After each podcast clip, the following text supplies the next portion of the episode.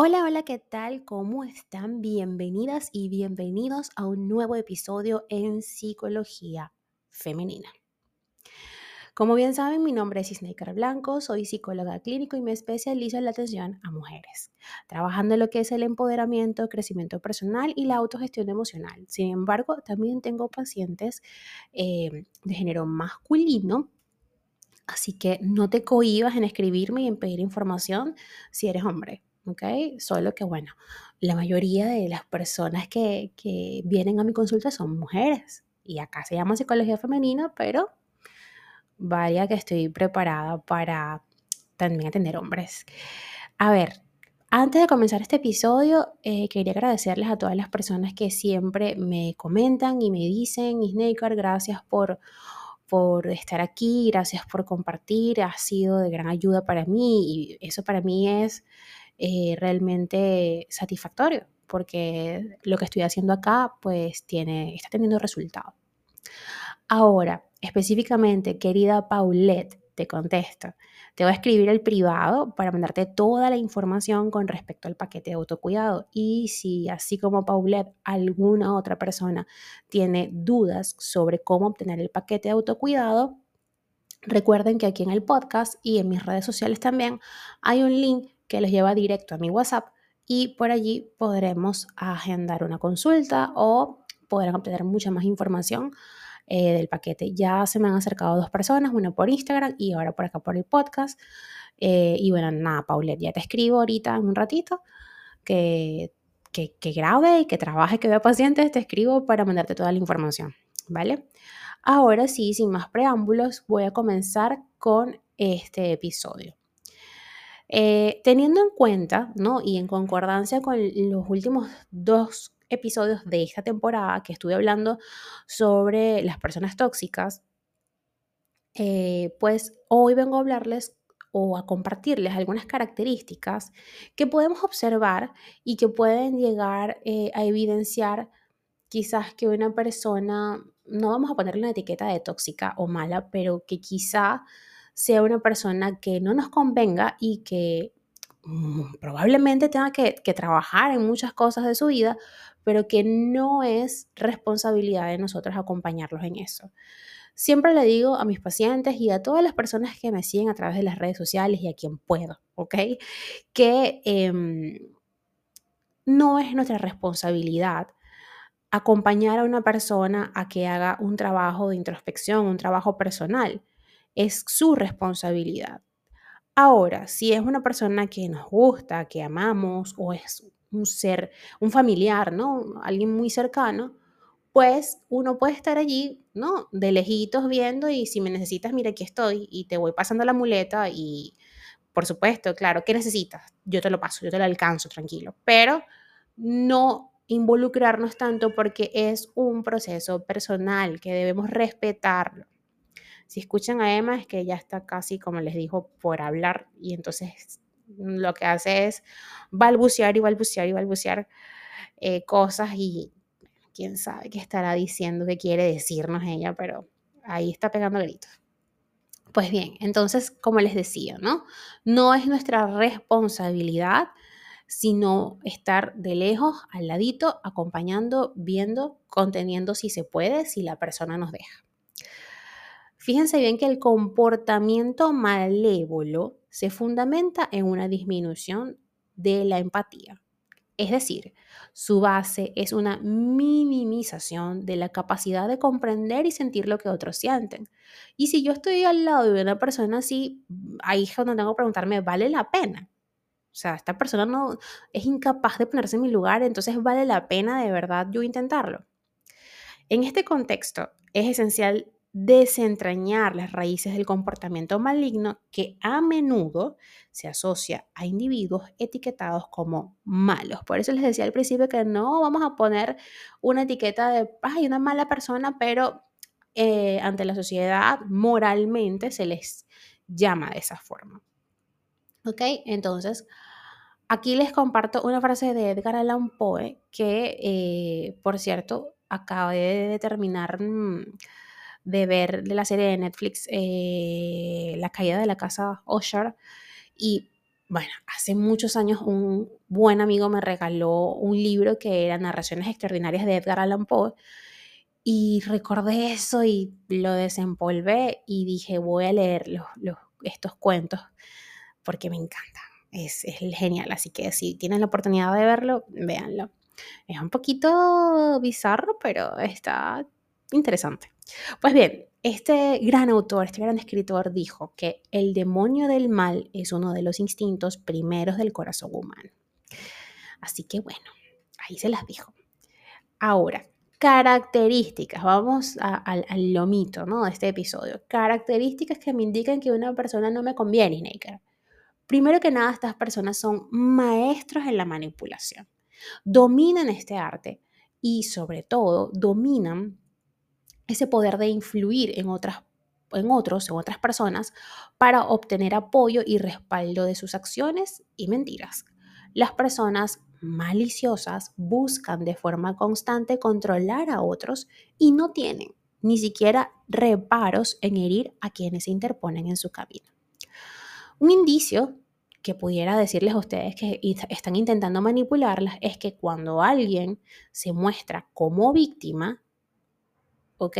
Incluso sabiendo nosotras que realmente no lo es, ojito, cuidadito allí. Otra característica de estas personas, digamos que no nos conviene, vamos a ponerlo así, ¿no? No, no la vamos a poner la etiqueta de tóxicos o de malos, no. Personas que no nos convienen. Son, es que son oportunistas, son personas muy oportunistas. Y tienes que ser cautelosa y cauteloso si alguien solo se acerca a ti cuando requiere algo. Quizás está mostrando amabilidad en el pasado o ha mostrado amabilidad. Emma me desconcentra. Quizás ha mostrado amabilidad, perdón, en el pasado, pero su actitud cambia de manera drástica cuando tiene una necesidad de satisfacer. Así que cuidadito con eso, ¿no?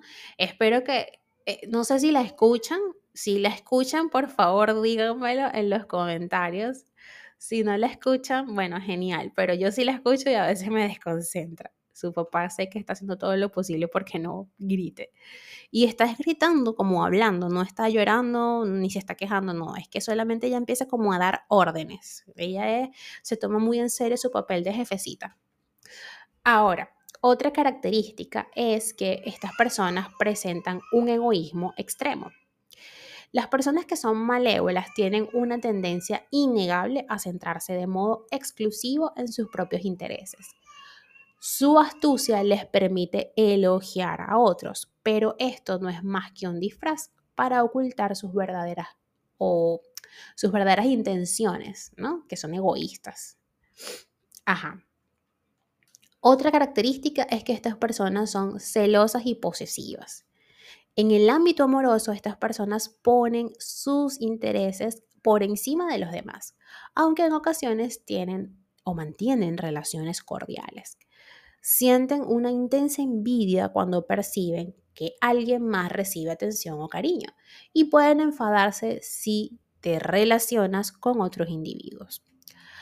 La envidia es un sentimiento, recuerden esto, frecuente en aquellos con malas intenciones y suele manifestarse tanto en relaciones personales como en entornos profesionales. Estos individuos tienen siempre o mantienen casi siempre una actitud negativa. Las personas, estos individuos que no nos convienen, adoptan una perspectiva pesimista y negativa hacia la vida y quienes le rodean. Esta actitud se manifiesta a través de su escepticismo constante y desconfianza. Su visión nociva del mundo afecta su comportamiento y las interacciones con los demás. También suelen generar malestar en tu presencia, ¿no? es como que aquí también yo les digo, como, como les comentaba en el, episodio, creo que fue el episodio 1 de esta temporada, que hablaba de las que me, me preguntaban, ¿cómo hace uno para identificar a una persona tóxica? Eh, y yo les decía que es algo muy instintivo, ¿no? Y es que es eso, o sea, es una persona que, con la cual no te sientes cómoda o cómodo, genera malestar. Si alguien te provoca sensaciones de incomodidad, inseguridad o desasosiego, cada vez que estás cerca de él o de ella, es fundamental mantener una actitud crítica en tu evaluación. La incomodidad que experimentas quizás es un indicativo de algo perjudicial, ya sea para ti misma, ¿ok? O para la otra persona o para otra persona que tú aprecias, porque no sé, de repente estoy con un grupo, o sea, tengo una amiga del trabajo y tengo una amiga de toda la vida y quiero salir con ellas dos porque pienso, siento que podemos compartir las tres, ¿no? Pero de repente esta amiga del trabajo sabemos que es una persona que no me conviene, ¿ok? Pero yo como que estoy forzando ahí la situación. Y resulta que esta, esta, amiga del trabajo hace sentir incómoda a mi otra amiga que es mi amiga de toda la vida, ¿ok? Entonces hay que tener como que un termómetro, un radar allí e ir, e ir mm, estando pendiente de, de lo que sientes, de ese instinto, de lo que te dice tu intuición. Ahora bien, tienen comportamientos o mantienen siempre hacia ti o hacia otras personas que te importen comportamientos hirientes. Tienen esta inclinación constante a lastimar a los demás, ya sea a través de palabras hirientes o acciones que humillan. A veces pueden afectar sin darse cuenta mediante comentarios sarcásticos pretendiendo después que se trata de una broma. No, no hay broma. Eso de los actos fallidos, en, psicoanálisis se llama acto fallido, ¿no? Y los chistes también son manifestaciones del inconsciente. Estas personas también eh, manifiestan una ausencia de remordimiento. Obvio, si son poco empáticos o cero empáticos, pues tampoco van a demostrar remordimiento eh, por sus acciones estas personas carecen de empatía, como les decía, y no muestran preocupación por las consecuencias de lo que hacen. Es decir, para ellos no está mal, entonces, ¿por qué voy a pedir disculpas o porque me voy a sentir mal o me voy a arrepentir por lo que he dicho? Eh, también tienen constante mal humor y negatividad, demuestran agresividad, eh, tienen una reputación cuestionable, es decir, adquieren una reputación de ser dañinos debido a su historial de chismes o intimidación, es decir, tóxicos, ¿no? La etiqueta. Se burlan del infortunio ajeno, obvio, no son empáticos ni empáticas, mienten de manera frecuente, por supuesto, critican a los demás sin darse cuenta y eh, son dramáticos, ¿no? Su tendencia a dramatizar las situaciones y eventos puede dificultar la distinción entre la realidad y la exageración. Y por último, pero no menos importante, exceso de confianza. Este tipo de personas alardean y hablan sin consideración por cómo sus palabras afectan. Su confianza excesiva hará que sientas incomodidad y menosprecio.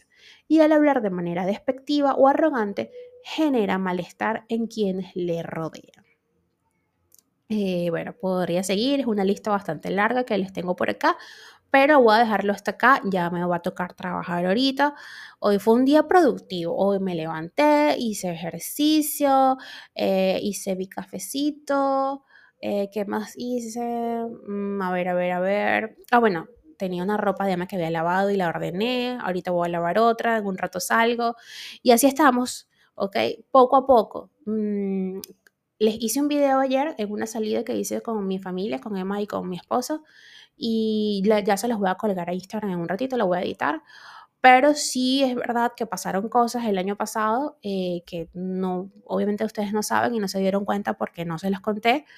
Eh, pero sí pasaron cosas que me generaron al final del año, ya en diciembre, muchos, muchos episodios de pánico, eh, mucha ansiedad exacerbada definitivamente eh, por las autoexigencias. Entonces ahorita estoy yendo poco a poco, nada de productividad tóxica, sino más bien como que responder y hacer algo por mí misma para reencontrarme y sentirme cada vez un poquito más yo. Creo que forma parte de, de, lo que es ser madre, ¿no? de convertirse en madre y de integrar e, esta nueva realidad que no hay un tiempo, ¿ok? No hay un tiempo exacto. La gente dirá, pero ya tu hija tiene un año. Bueno, eso no tiene nada que ver, ¿ok? Hay gente que le pasa más rápido, hay otras que no. Y eh, pues yo soy del segundo grupo. Así que estoy ahí en ese proceso, pero cada vez un poco mejor. Ya les iré contando, les iré compartiendo un poquito de mi experiencia. Tengo otro perfil que quiero que crezca orgánicamente y ya después cuando yo vea que haya crecido, pues eh, se los estaré compartiendo. Es un perfil en Instagram en el cual me estoy dedicando, no tiene nada que ver con psicología, ahí si quieren ver un poquito más de cómo soy yo y de mi personalidad eh, fuera de la bata de psicóloga, pues ya se los voy a compartir. Mientras tanto, pueden seguirme a través de mis otras redes sociales, eh, en Twitter eh, o X, que no me acostumbro a decirle X, es Twitter, Twitter, Clubhouse, Twitch, y también en Threads y en Instagram, por supuesto, como Plenitud 11, en Patreon, en donde recuerden que tendrán contenido exclusivo, cursos diseñados solamente para las personas que vayan a formar parte de esta comunidad en Patreon, como Plenitud. Y también me pueden encontrar en YouTube como Psicología Femenina y en TikTok como Psicóloga Snaker Blanco. Un fuerte abrazo, que tengan todas y todos un hermoso día. Ya es viernes, acá en Venezuela son las 8 y 2 de la mañana. Mañana es Día de Reyes. Así que bueno, espero que reciban regalitos si es que celebran eso en su país. Yo ya voy a salir un ratito a comprarle algo a Emma. Algo chiquito, algo bonito para entregárselo un presente a mi bebé y también a mi esposo. Un fuerte abrazo y hasta un próximo episodio. Thank you.